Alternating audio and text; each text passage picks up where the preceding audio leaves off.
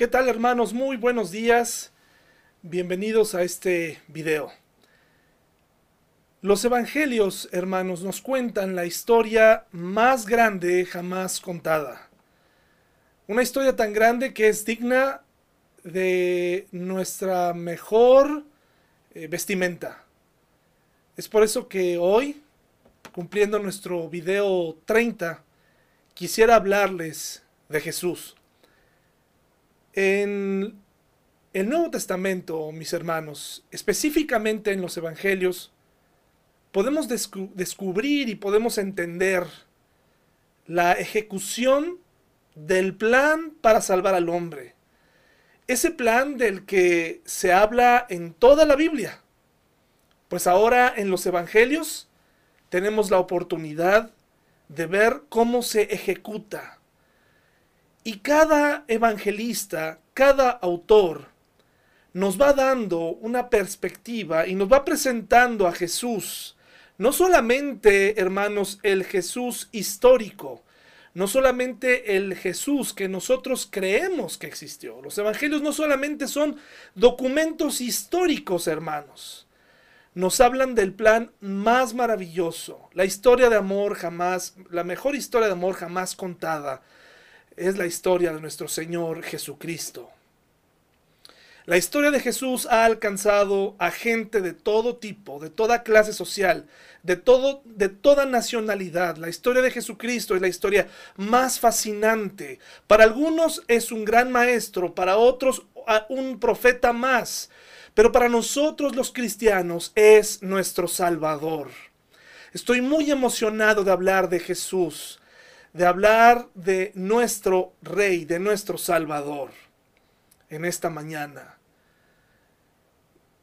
¿Qué sabes de Jesús, hermano? ¿Qué sabes de tu Salvador? Tal vez tú que nos estás viendo por primera vez, te encontrarás a un hombre de traje hablando de una historia eh, que tal vez ya has escuchado muchas veces. Pero espero hoy poder eh, hablar claramente, pedirle al Espíritu Santo que toque tu corazón para que tú puedas llegar a comprender quién era Jesús realmente. Jesús no puede ponerse a la altura de profetas, hombres, eh, maestros. Jesús está por encima de todos ellos, porque hoy aprenderemos quién es Jesús realmente. Jesús es mucho más que Buda, mucho más que Confucio. Jesús es Dios, hermanos. Ha sido reconocido por científicos, ha sido reconocido por gente de todo tipo, preparada, no tan preparada, etcétera, etcétera. A Jesús eso no le importa. Sin embargo, Jesús vino a alcanzarnos a todos. Vino a ofrecernos su salvación a todos. Un escritor llamado Fyodor Dostoyevsky nos describe esto acerca de su creencia en Jesús. Este credo es muy simple y es este, dice el autor. Creo que no hay nada más santo, más profundo, más empático, más racional, más valiente y más perfecto que Cristo.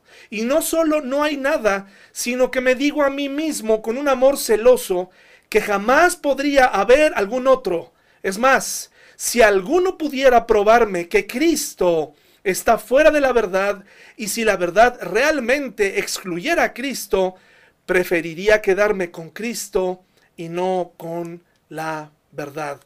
Así de influyente ha sido la persona de Cristo en la historia, de tal manera que no ha habido otro personaje que haya podido partir la historia en dos, dividir el tiempo, nuestras eras, antes de Cristo y después de Cristo. Y puedo decirte algo de una vez.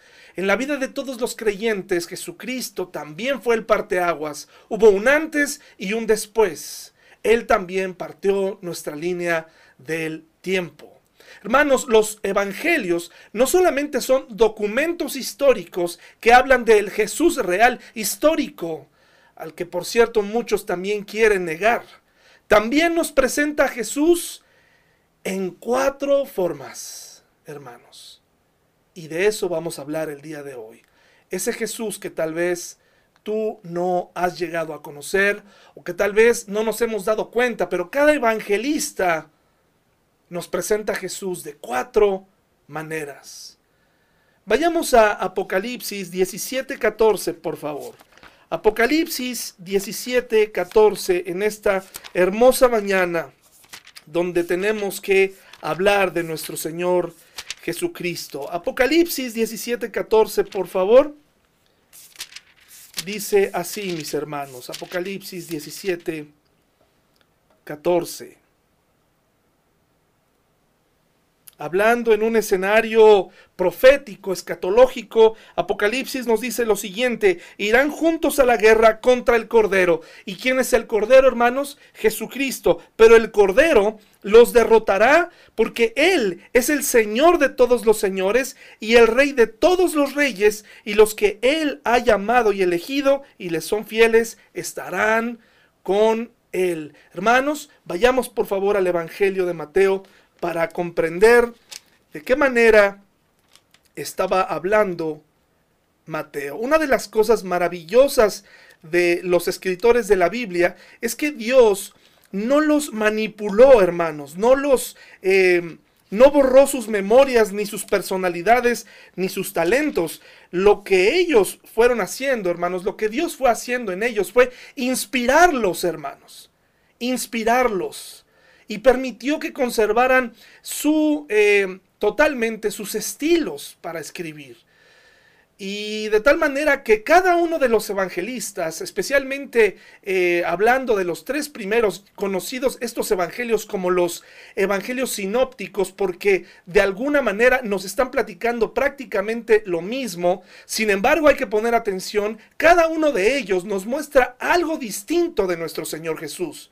Y por último, llegar a Juan, que es un evangelio distinto y tal vez el evangelio escrito posteriormente, el, evangelio digamos más nuevo, y siendo Marcos el más antiguo, teniendo Juan el panorama y el punto de vista de Mateo, Marcos y Lucas, Juan nos escribe un evangelio totalmente distinto y nos da detalles distintos de la vida de Jesús, pero cada autor se enfoca en aspectos diferentes.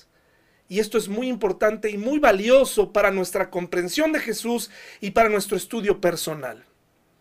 De tal manera, hermanos, que Mateo nos presenta a Jesucristo como rey, como rey, como ese rey de reyes y señor de señores.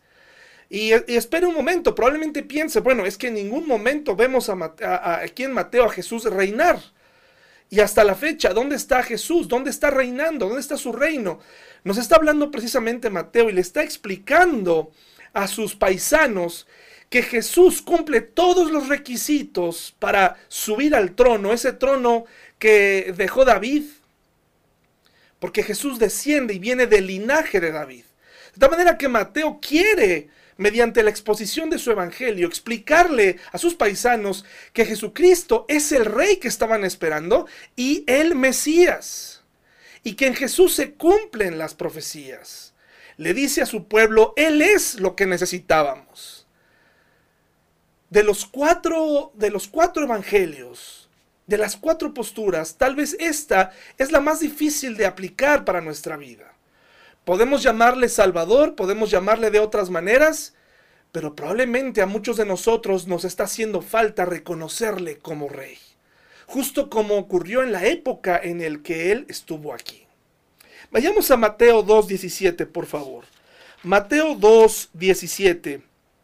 Mateo 2.17 dice así en la nueva traducción viviente. Fíjense lo que dice Mateo escribiendo y armando su evangelio. Dice, esta acción brutal cumplió lo que Dios había anunciado por medio del profeta Jeremías, un libro en el Antiguo Testamento, que dice, en Ramá se oyó una voz, llanto y gran lamento, Raquel llora por sus hijos, se niega a que la consuelen porque están muertos. Es decir, esta es una de las muchas profecías que se cumplieron en la persona de Jesús. Y Mateo se encarga de dejarnos claro todas ese, cumplimiento de las profecías. Para que el pueblo de Israel dijera, Él es el Mesías, Él es el que estábamos esperando.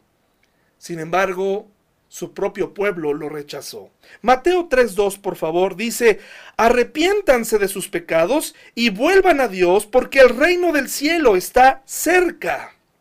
Y nuevamente dice, el profeta Isaías se refería a Juan cuando dijo, y aquí hay un cumplimiento de la profecía en la persona de Juan, quien bautizó a Jesús. Sin embargo, aquí nos está diciendo, hermanos, el vuelvan a Dios porque el reino del cielo está cerca. Qué interesante, mis hermanos. Está hablando de un reinado. Jesucristo estaba llegando a la tierra, siendo anunciado por Juan el Bautista, quien había sido enviado por Dios a preparar el camino del Cordero. ¿Quién era Jesús? Jesús el Rey. Mateo 16, 16, por favor. Mateo 16, 16. Dice así, mis hermanos. Simón Pedro contestó, Tú eres el Mesías, el Hijo del Dios viviente, en un pasaje cuyo contexto se refiere a un grupo de discípulos que seguía a Jesús, pero que todos al comprender el costo del discipulado se iban alejando de él uno a uno, de tal manera que Jesús voltea a ver a los doce y les dice, ¿también quieren irse ustedes? Y entonces Jesús les dice, bueno, pues adelante, ¿verdad? Muchos tienen opiniones de mí, muchos piensan que soy Elías, otros piensan que soy eh, otro profeta. ¿Ustedes quién piensan que soy? ¿Verdad? Y dice aquí, tú eres el Mesías, el Hijo del Dios viviente.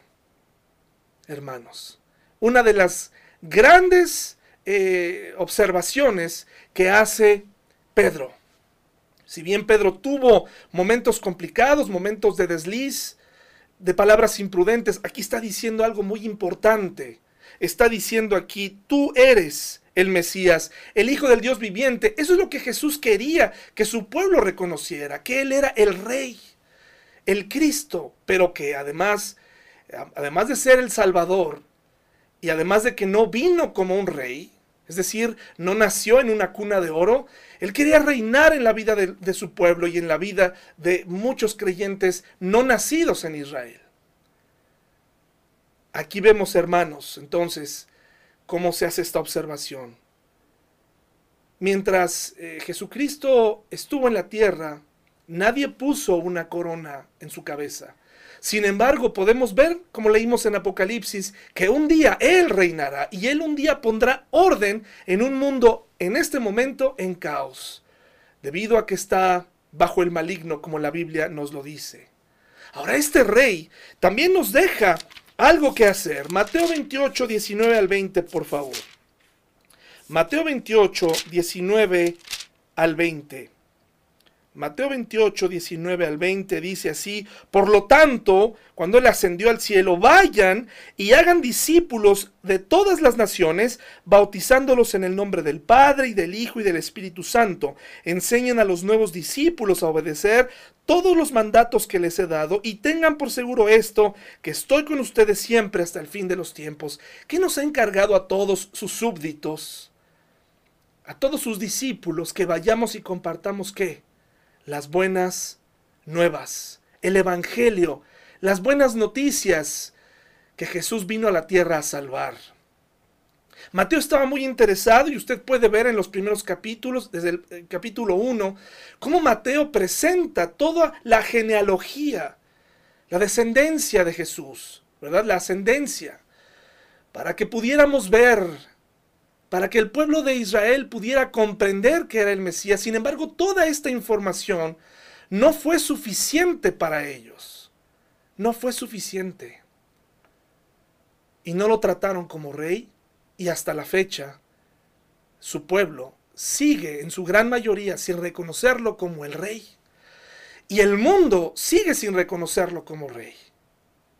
Ahora mi pregunta para todos los que estamos viendo este video, incluyéndome a mí, es, ¿es el rey de mi vida? ¿Jesús es el rey de mi vida? ¿Verdaderamente Jesús es el gran soberano de mi vida? Generalmente lo tomo en cuenta en las decisiones que tomo, verdaderamente le reconozco, me reconozco como súbdito, me pongo a sus pies, realmente vestimos nuestro corazón para Él, realmente tenemos esa actitud hacia con Él cuando vamos a la iglesia, cuando oramos o lo tratamos a Él y nos olvidamos que Él es el Rey de Reyes y Señor de Señores. Muchas veces a los pastores se nos olvida quién es el Rey, quién es el verdadero Rey. No somos nosotros. El que debe brillar es Jesús. El que debe brillar es Jesús. Esa es la, esa es la parte en la que, ese es el enfoque que le da Mateo a su evangelio. Jesús es rey, Jesús es el rey. Y para nosotros es rey. Reina en nuestra vida, reina en nuestro corazón. Verdaderamente dejamos que Él tome el control, verdaderamente hermano. Verdaderamente no tenemos una actitud altanera, verdaderamente no queremos gobernar, verdaderamente eh, nos sentimos, eh, eh, nos ponemos a su disposición, estamos por debajo y no por encima, verdaderamente le pedimos a Dios que Él tome el control y reconocemos a Jesús como Rey de nuestra vida. ¿Lo ha pensado? ¿Verdaderamente es el Rey? Pues Mateo nos habla de este rey. De este rey en este momento en la historia sin corona. Pero no por eso no es el rey. ¿Qué piensa usted, hermano, de este enfoque? ¿Verdaderamente es el rey de su vida? Ahora, vayamos a Filipenses, por favor. Filipenses. Y pasemos al segundo enfoque. Filipenses, por favor.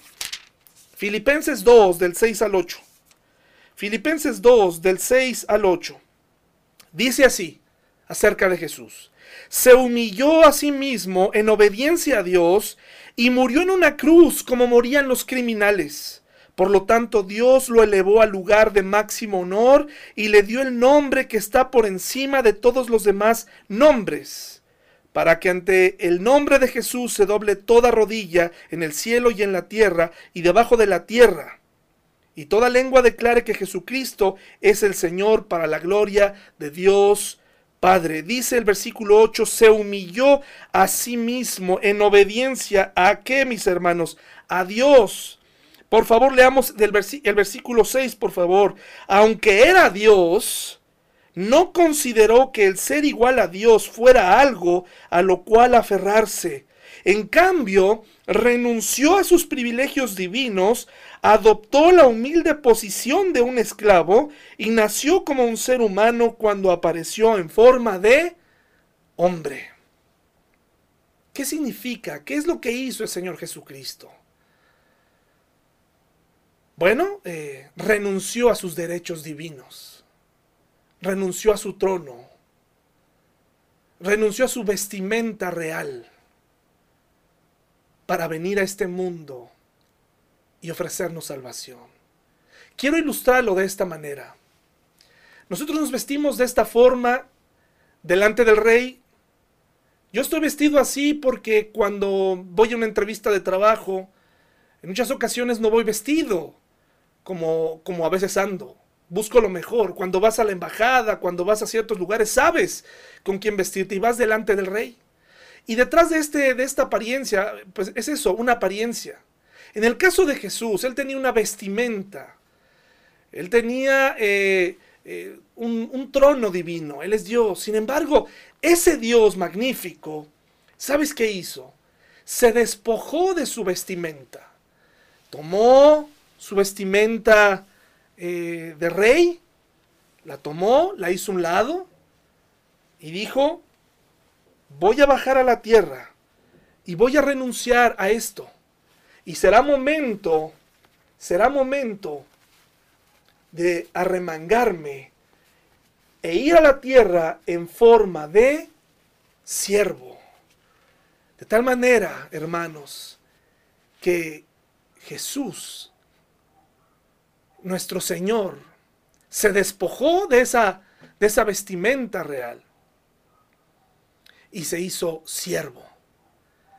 Y es muy importante para nosotros, seas pastor o no, seas eh, alguien que enseña o no, aprender a diferenciar. Nosotros nos vestimos para el rey de cierta forma, enseñar, en señal de veneración, de respeto. Sin embargo, a veces nos preparamos por fuera, pero por dentro no. Hay muchos pastores que no son capaces de levantar una escoba y limpiar. Dicen, para eso están los diáconos. Para eso están los demás. Yo hago cosas más importantes. El Señor nos ha hecho y nos ha dicho especialmente a los pastores que seamos siervos, pero también a su pueblo. Necesitamos convertirnos en siervos. Marcos nos presenta a un Jesús siervo, a un Jesús que servía. Y se presentó a un público y le escribió a un público de gentiles, ¿no? o sea, es decir, personas no nacidas en Israel. Aquí en el Evangelio de Marcos vemos a un Jesús que manifiesta sus emociones y sus limitaciones humanas. Se colocó en un cuerpo humano para poderse identificar con nosotros. Mire lo que dice Marcos 10:45, por favor. Marcos 10:45. Es necesario que también nosotros nos despojemos de apariencias verdaderamente y que dejemos de aparentar Marcos 10:45 y que vayamos a la práctica como Jesús, quien se arremangó, quien se quitó esa vestimenta y renunció a ella. Nosotros no queremos renunciar muchas veces a las apariencias que damos. No queremos convertirnos en siervos de los demás y especialmente en este tiempo tan complicado, hermanos, tan difícil. Dice así, mis hermanos, Fíjense lo que dice así. Fíjense lo que dice aquí. Marcos 10, 45. Marcos 10, 45, mis hermanos, por favor. Dice así. Pues ni aún el Hijo del Hombre vino para que le sirvan, sino para servir a otros, para dar su vida en rescate. ¿Por qué, mis hermanos? Por muchos. Jesucristo vino a dar su vida en rescate por muchos. Jesús no vino a ser servido. ¿A qué vino, hermanos? A servir. ¿Y tú? ¿De qué manera sirves? No solamente se sirve en la iglesia, no solamente se sirve, eh, hermanos, tristemente, una muy pequeña cantidad de personas eh, se ofrecen para hacer trabajos rudos en la iglesia. Es muy importante que tengamos una actitud de servicio. Muy pocas personas disponemos tiempo para atender a los necesitados. Muy, pocas veces lo hacemos. Pero Jesús, se supone a quien seguimos, nos dejó el máximo ejemplo para despojarnos de esas apariencias y servir a los demás. Marcos 3.5, por favor. Marcos 3.5. Marcos 3.5 dice así, mis hermanos. Jesús miró con enojo a los que rodeaban profundamente, los, dice, Dios miró con enojo a los que lo rodeaban, profundamente entristecido por la dureza de su corazón, entonces le dijo al hombre, extiende la mano, así que el hombre la extendió y la mano quedó restaurada. Aquí nos muestra un Jesús que tiene emociones, un Jesús siervo con emociones, justo como Marcos quería expresarlo. Eh, como quería presentarlo. Marcos 9:36, por favor, Marcos 9:36. Marcos 9:36. Marcos 9:36. Dice así, mis hermanos. Entonces puso a un niño pequeño en medio de ellos y tomándolo en sus brazos les dijo, todo el que recibe de mi parte a un niño pequeño como este me recibe a mí. Y todo el que me recibe no solo me recibe a mí, sino también a mi Padre, quien me envió. Hermanos, magnífica eh, muestra de sencillez, Jesús tomando en sus brazos a un niño, abrazándolo. Para muchos los niños son molestos, ¿verdad? Pero Jesús se da el tiempo de abrazar a un niño y de mostrar humildad, servicio. ¿Cuánta humildad nos hace falta a nosotros? Quitarnos estas apariencias, ¿verdad?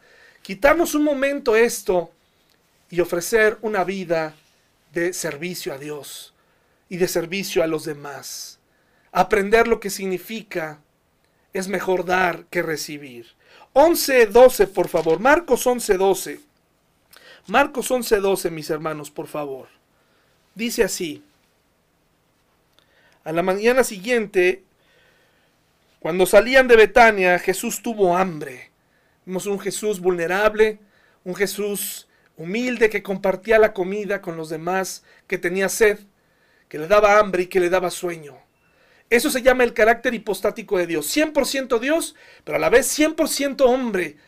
Y recuerde y no olvide, era Dios y sin embargo Se daba el tiempo de servir a los demás, a los enfermos, etcétera, etcétera. Vemos en acción su cuerpo y observe a dónde van sus manos a los enfermos en los evangelios, a quien toca, a quien abraza, a los más necesitados y a quienes rechaza, a los religiosos, a los que se creen más que los demás. Mis hermanos, ¿eres siervo del gran siervo? ¿Eres siervo del que nos puso el ejemplo? La máxima muestra, en alguna ocasión el Señor Jesucristo, en Juan 13, se inclinó a lavar los pies sucios de sus discípulos. Ahora, estos enfoques no significa que Jesús no, no, que los demás evangelistas no creyeran que Jesús fuera rey o que no creyeran que fuera siervo. Sencillamente, ellos querían darle un enfoque y en este caso Marcos quería expresarle a, los gentiles que vivían en Roma, les estaba diciendo Jesús es siervo, Jesús es accesible, Jesús es para todos. Mi pregunta es, ¿tú le sirves con un corazón sincero? ¿Estás dispuesto a servirle? ¿Sigues el ejemplo de Jesús? ¿O estás en tu papel de ser servido? En tu papel de necesito eh, solamente yo solamente yo, que me sirvan los demás. Primera de Juan 2.6, por favor. Primera de Juan 2.6. Vamos al otro enfoque. Primera de Juan 2.6.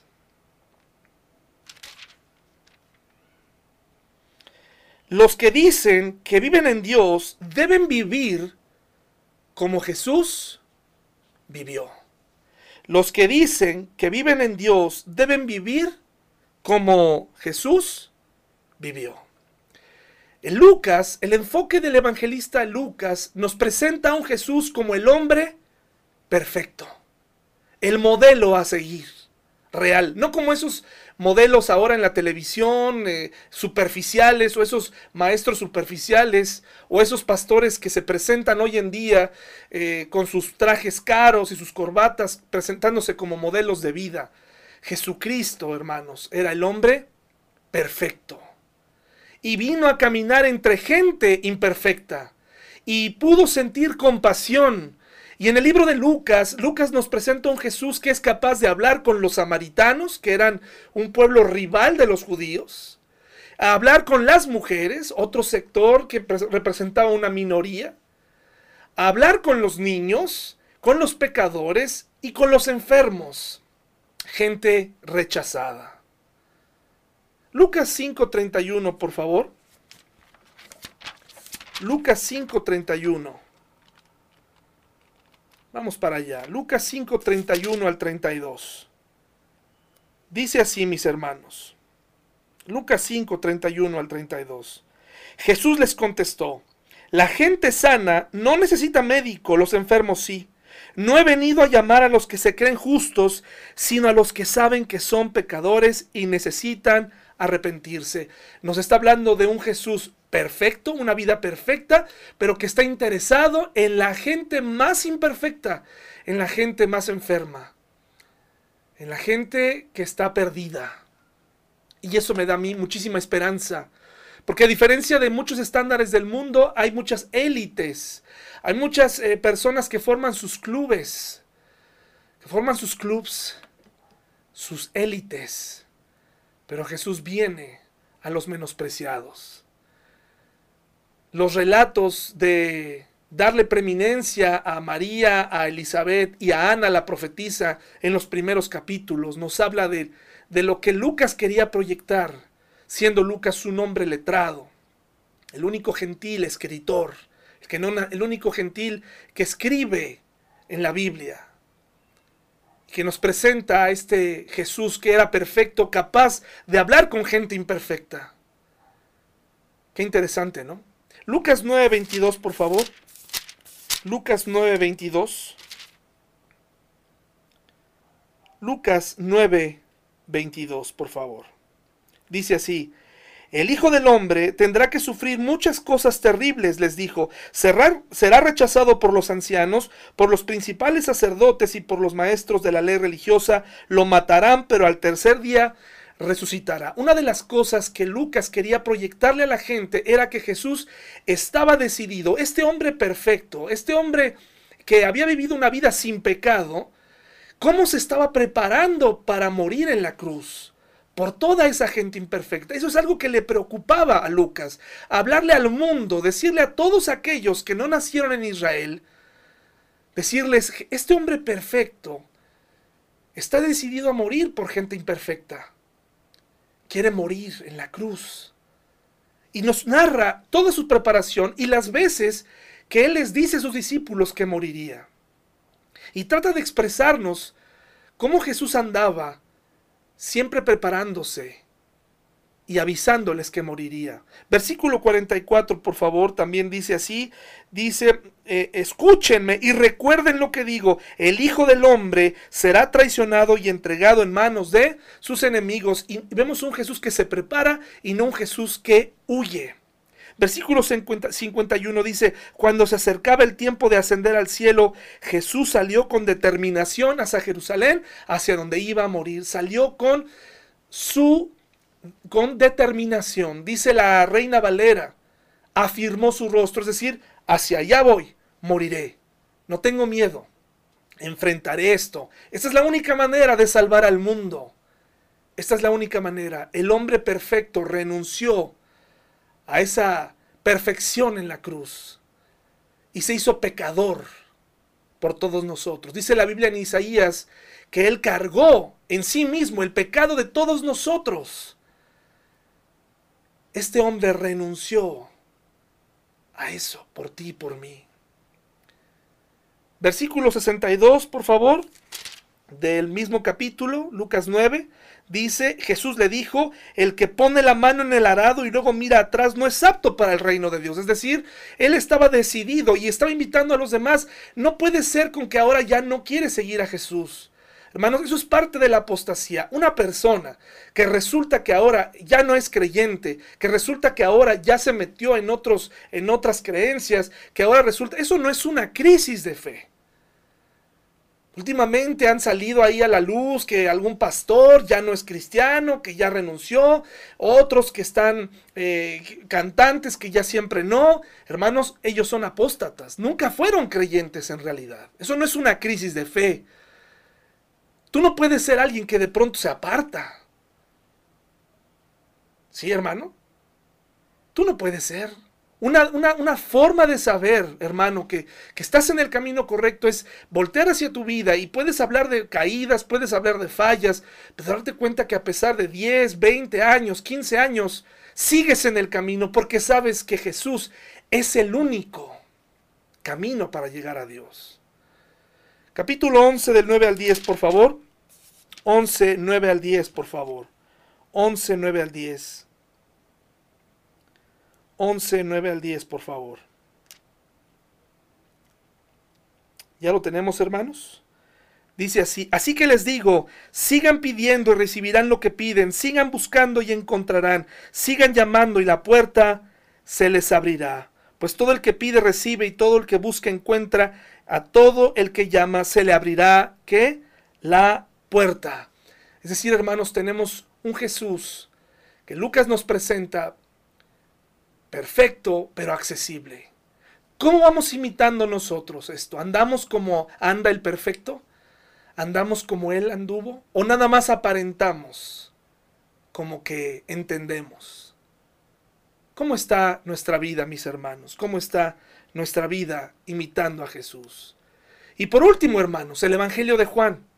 En el Evangelio de Juan, hermanos, es el, es el Evangelio distinto. E, este Evangelio ya no es sinóptico. No se parece en nada a los demás, pero está en, perfecta armonía porque nos cuenta otros aspectos de la vida de Jesús, en donde Jesús se presenta como el gran yo soy, se presenta como la vida. Él dice, yo soy la vida, yo soy la luz, yo soy la puerta, yo soy el buen pastor, yo soy la vid, yo soy el pan, yo soy la verdad, yo soy la resurrección. De tal manera que Jesús presenta, Juan presenta a Jesús como el Hijo de Dios, como el Salvador. Ya vimos entonces cómo presentan los demás evangelistas. Ya vemos cómo Mateo presenta a Jesús como el rey, ¿verdad? Vemos a Marcos presentarlo como el siervo. Vemos a eh, Lucas presentarlo como el hombre perfecto. Y ahora vemos a Juan presentar presentar a Jesús como el Salvador, como el Hijo de Dios. Mire Juan, por favor, Juan 1, 6 al 9. Juan 1, 6 al 9, por favor. Este es el enfoque que le da Juan. Juan 1, 6 al 9 dice así, Dios envió un hombre llamado Juan el Bautista. Este sí fue enviado por Dios. Un hombre común y corriente, seleccionado por Dios, enviado. ¿Verdad? Es una gran diferencia. Jesús es diferente, Jesús es Dios. Dice, para que contara acerca de la luz, a fin de que todos creyeran por su testimonio. Es decir, Juan el Bautista bajó, perdón, Juan el Bautista fue enviado por Dios para hablar de la luz. Pero Jesús es la luz. Y dice, Juan no era la luz, era solo un testigo para hablar de la luz. Aquel que es la luz verdadera, quien da luz a todos, venía al mundo y esa luz era Jesús. Esa luz era Jesús, hermanos. Por favor, Juan 1.12 dice así. Juan 1.12, pero a todos los que creyeron en Él y lo recibieron, les dio el derecho de llegar a ser hijos de Dios. A todos los que le recibieron. Hay una condición. Es decir, hermanos, aquí Juan nos manifiesta una verdad muy importante. Todos somos criaturas de Dios, pero no todos somos sus hijos. Porque hay una condición y esa condición es haber aceptado que Jesús es el Salvador. Y cuando tú aceptas que Jesús es el Salvador, no tienes problema con hacerlo rey de tu vida, con eh, reconocer que necesitas tener un corazón de siervo como Él lo tuvo y que fue una ofrenda perfecta y que vivió una vida perfecta de tal manera que pudo ofrecerse solamente Él para pagarle a Dios la deuda que teníamos sobre el pecado. Jesús es el Salvador. Y dice que todos los que reconocen esta verdad son reconocidos a su vez por Dios como sus hijos. Esto es muy importante. No basta con creer en un Jesús histórico. Tienes que apropiarte. Tienes que apropiarte de lo que Él vino a hacer. Es por eso que no podemos igualar, porque entre otras cosas, hermanos, una pequeña gran diferencia de todos los maestros que ha habido en esta tierra, que han venido a hablar de paz. Jesús habló de la vida eterna, pero Jesucristo resucitó. Su tumba está vacía. Es por eso que eso nos da certeza en que la fe en la que creemos, en esta creencia, esta creencia que tenemos, es verdadera. Pero para poder llegar a ser poder vivir, hermanos, y poder gozar de vida eterna, primero tienes que reconocer que tú eres un súbdito y que no eres un hombre o una mujer perfecta. Hay algo que mancha tu vida y mi vida, y eso son las obras. Esas obras, mis hermanos, eh, esas malas obras, eso es algo que se llama el pecado. Algo que estaba planeando para ti aquí es precisamente en esta ilustración, es tratar de mostrarte que aun cuando yo por fuera puedo verme bien, siempre cargaré conmigo este pequeño detalle. Soy pecador. Soy pecador, hermano. Esto es lo que me separaba de Dios. A mucha gente no le gusta ser llamada pecadora. No le gusta. Hace poco escuchaba la historia de una cantante eh, muy famosa en, el, en, la, en México, de un dúo muy famoso, que decía que, por cierto, fueron hijos de pastores. No conozco al pastor, ni tampoco di el nombre, porque no es mi intención atacarla, atacarlos. Ahora ella ha manifestado una nueva preferencia sexual. Ella dice, ahora soy lesbiana. Y ella dice, su papá ha muerto, y ella dice que si su papá viviera, recuerden, era pastor, tendría que desaprender su papá lo que había aprendido. Hermano, si tú eres creyente, verdadero, lo peor que puedes hacer es, y si esta mujer creció en un hogar cristiano, desconozco cuáles eran las circunstancias, lo peor que tú puedes hacer es pedirle a alguien que desaprenda lo que aprendió de la Biblia para poder avalar un estilo de vida. El primer paso que tenemos que dar nosotros como cristianos es recordar que somos pecadores. No podemos llamarle de otra manera. Somos pecadores. La Biblia habla de nosotros así. Tenemos un problema con Dios. Hay formas de vida que no le agradan. Y el poder denunciar esto y poder hablar de esto va a traernos muchos problemas. Por eso comenzamos con esa frase al principio. Nos va a costar ser cristianos. Este no es un mensaje de odio. Este no es un mensaje de odio. Nosotros no odiamos. El verdadero cristiano no odia. Pero estaremos metidos en esa bolsa de odio. De, que estamos hablando de un discurso de odio. No es así. Dios te ama a ti, pecador. Yo soy pecador. Y estoy aquí precisamente manifestándote que Dios me ama así, tal como soy hoy tal como soy. Soy pecador. Si te fijas, empecé de traje, empecé como eh, en otras ocasiones, con un... Em, como cuando a veces he predicado así en la iglesia y termino siendo yo mismo y reconociendo que no soy otra cosa más que un pecador en necesidad de ayuda. Y todo lo contrario, necesitas aprender lo que dice la Biblia si esta chica supiera lo que está diciendo. No nos pueden pedir a los cristianos que desaprendamos. Nos pueden pedir y podemos pedirle a los cristianos que imitemos a Jesús en todo. Amor, tolerancia, respeto. Pero no nos pueden llamar a vivir una vida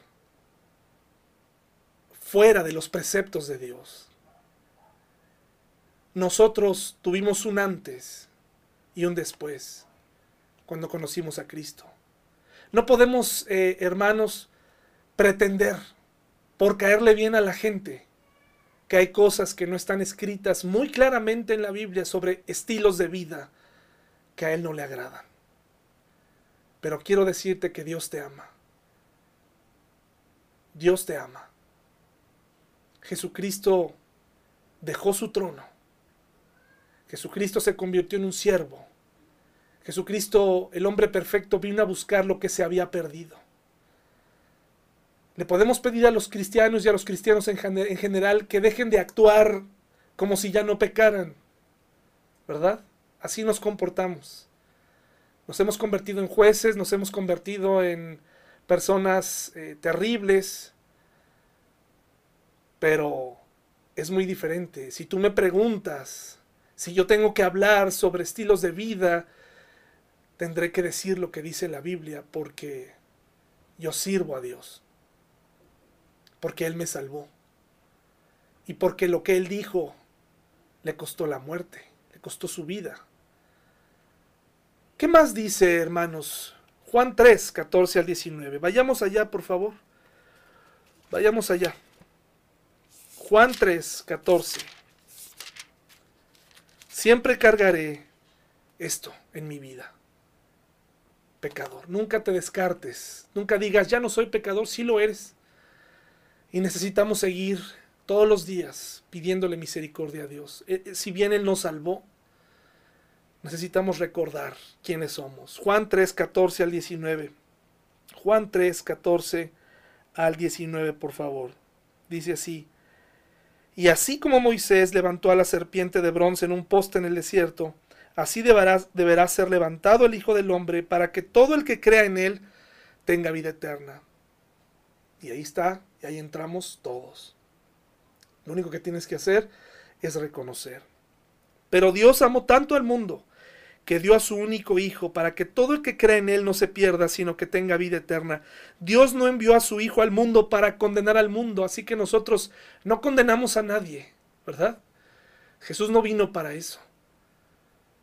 Nuestra Jesús no vino a mandar a nadie al infierno. Es el hombre quien camina hacia allá. Es el hombre que no reconoce esta, esta condición. Esta condición. Qué difícil es para el hombre entender esto. Se esconden en el amor, se esconden en la tolerancia, pero esto es lo que esto es el problema, hermano, amigo que nos ves. Este es el problema, este es el por esto hay racismo. Por esto hay asesinatos de mujeres. Esta es la razón, el pecado por esto, por esto hay tantas cosas, por esto hay corrupción, por esto hay mucho, esto es el pecado, por mucho que lo llamen de otra manera, muchos quieren que eduquemos a la sociedad y que eso va a acabar, no, no contribuye a, a hacernos únicamente pecadores educados, pero a esto, este es el problema de nuestro mundo, el pecado, y Jesús vino a darnos la solución, vino a darnos la solución. Necesitamos un Salvador, porque mucha gente jamás reconocerá que son pecadores. Dice el versículo 16, pues Dios amó tanto al mundo que dio a su único Hijo, para que todo el que cree en Él no se pierda, sino que tenga vida eterna. Dios no envió a su Hijo al mundo para condenar al mundo, sino para salvarlo por medio de Él. No hay condenación para todo el que cree en Él, pero todo el que no cree en Él ya ha sido condenado por no haber creído en el único Hijo de Dios. Esta condenación se basa en el siguiente hecho. La luz de Dios llegó al mundo, pero la gente amó más la oscuridad que la luz, porque sus acciones eran malvadas. Desde aquí yo te digo, yo soy pecador. Para Dios no hay una escala de pecados. Desde aquí yo te digo, soy pecador. He fallado. La Biblia he comprendido, he comprendido que el cristiano, el creyente, ya no debe vivir en una vida de pecado. No es agradable a Dios. Lo he comprendido. Sin embargo, quiero decirte que si a ti te molesta mucho esta palabra, hay una solución. Esta es la enfermedad que ha traído al mundo de cabeza desde su origen. Las decisiones del hombre. A esto se debe, al pecado. Así que de pecador a pecador te digo, yo no estoy aquí para juzgarte, estoy aquí para decirte que Jesús te ama. Pero también tengo que decirte que si tú no haces un análisis de tu vida, si tú no te tomas de Dios, si tú no te tomas de este Salvador, quien vino a morir por ti, entonces tu destino eterno será diferente. Eso es lo que dice la Biblia. Eso es lo que dice la palabra de Dios. Y este mundo moderno quiere acallar esto. Y quiere hacernos creer que, y quiere meternos a todos en una, en una bolsa de fanatismo, pero no es así. Nos quieren meter los medios y quieren poner en contra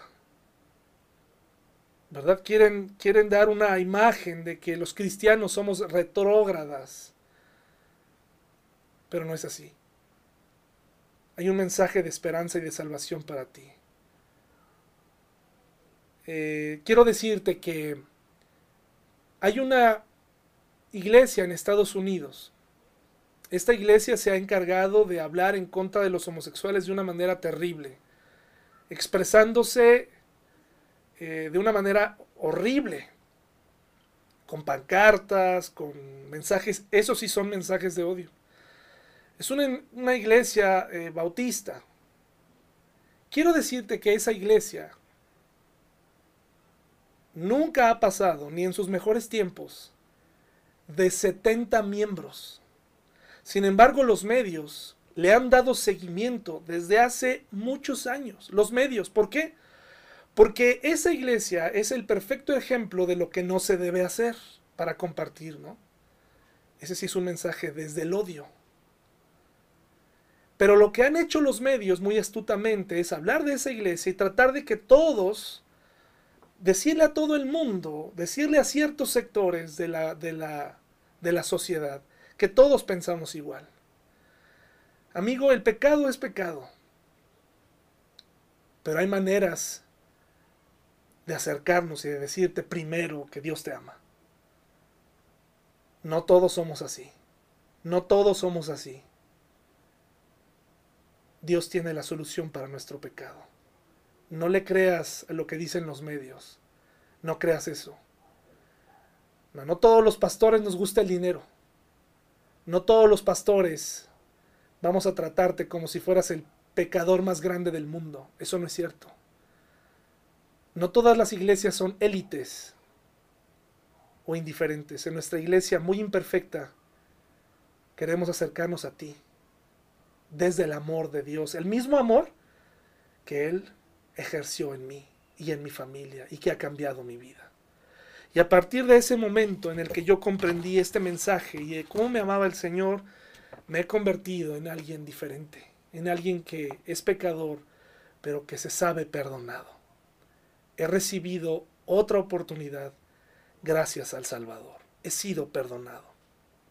Juan 6:44, por favor. Juan 6:44 dice así, mis hermanos. Juan 6:44 dice así. Pues nadie puede venir a mí a menos que me lo traiga el Padre que me envió, y yo lo resucitaré en el día final. Qué interesante. Nadie puede venir a Jesús si no lo ha traído el Padre. Esto es muy sencillo. Jesús, Dios, a través de su Espíritu, ha tratado de convencer a cada persona y decirle, eres pecador, necesitas perdón. Y esa es una labor que hace, continua. Pero es el hombre quien resiste. Yo le agradezco a Dios que Él hizo algo para que yo me acercara a Él. Fue a través de su espíritu. Y tal vez lo está haciendo hoy a través de este mensaje, a través de esta pandemia, a través de esta situación tan complicada en la que estamos viviendo. Dios quiere acercarse a ti. Dios está haciendo una labor a través de su Espíritu y quiere ofrecerte perdón, esperanza, paz. Quiere ofrecerte hoy esta, esta posibilidad de hacer un análisis en tu vida y decir, verdaderamente yo necesito un Salvador. Escucha, escucha esta voz que te está llamando a Él. Juan 14, 6 dice, es uno de los versículos más famosos, ¿verdad? Pero lo vamos a leer en la nueva traducción viviente, Juan 14, 6. Juan 14, 6 dice así. Jesús le contestó, yo soy el camino, la verdad y la vida, nadie puede ir al Padre si no es por medio de mí. Es decir, Dios, a través de su Espíritu, convence al hombre de pecado y entonces Jesús, a través de Jesús podemos ir al Padre. Si te fijas, es un trabajo de reconciliación que hace Dios. Este Dios trino en el que creemos, la Trinidad, trabaja y mueve todo para acercarse a ti, para convencerte de pecado, para salvarte. Dios planea la salvación. Eh, Jesús la ejecuta y el Espíritu Santo la infunde, la muestra, te convence. Eso es lo que hizo conmigo y eso es lo que ha hecho con mucha gente. ¿Por qué no te acercas hoy al Salvador? Juan 16, 33. Juan 16, 33 dice así, les digo, les he dicho todo lo anterior para que en mí tengan, tengan paz. Aquí en el mundo tendrán muchas pruebas y tristezas, pero anímense porque yo he vencido al mundo. Y cuando habla del mundo se refiere al sistema, un sistema caído, un sistema hipócrita, un sistema que nunca, nunca va a cambiar, hermanos. Porque está eh, regido por gente con otros intereses. Por eso nuestra esperanza debe estar puesta en el nuevo mundo, ¿verdad? En la eternidad. Y dice, confíen mientras viven aquí y tengan paz, porque Él va a estar con nosotros hasta el fin del mundo. Él ha vencido este sistema.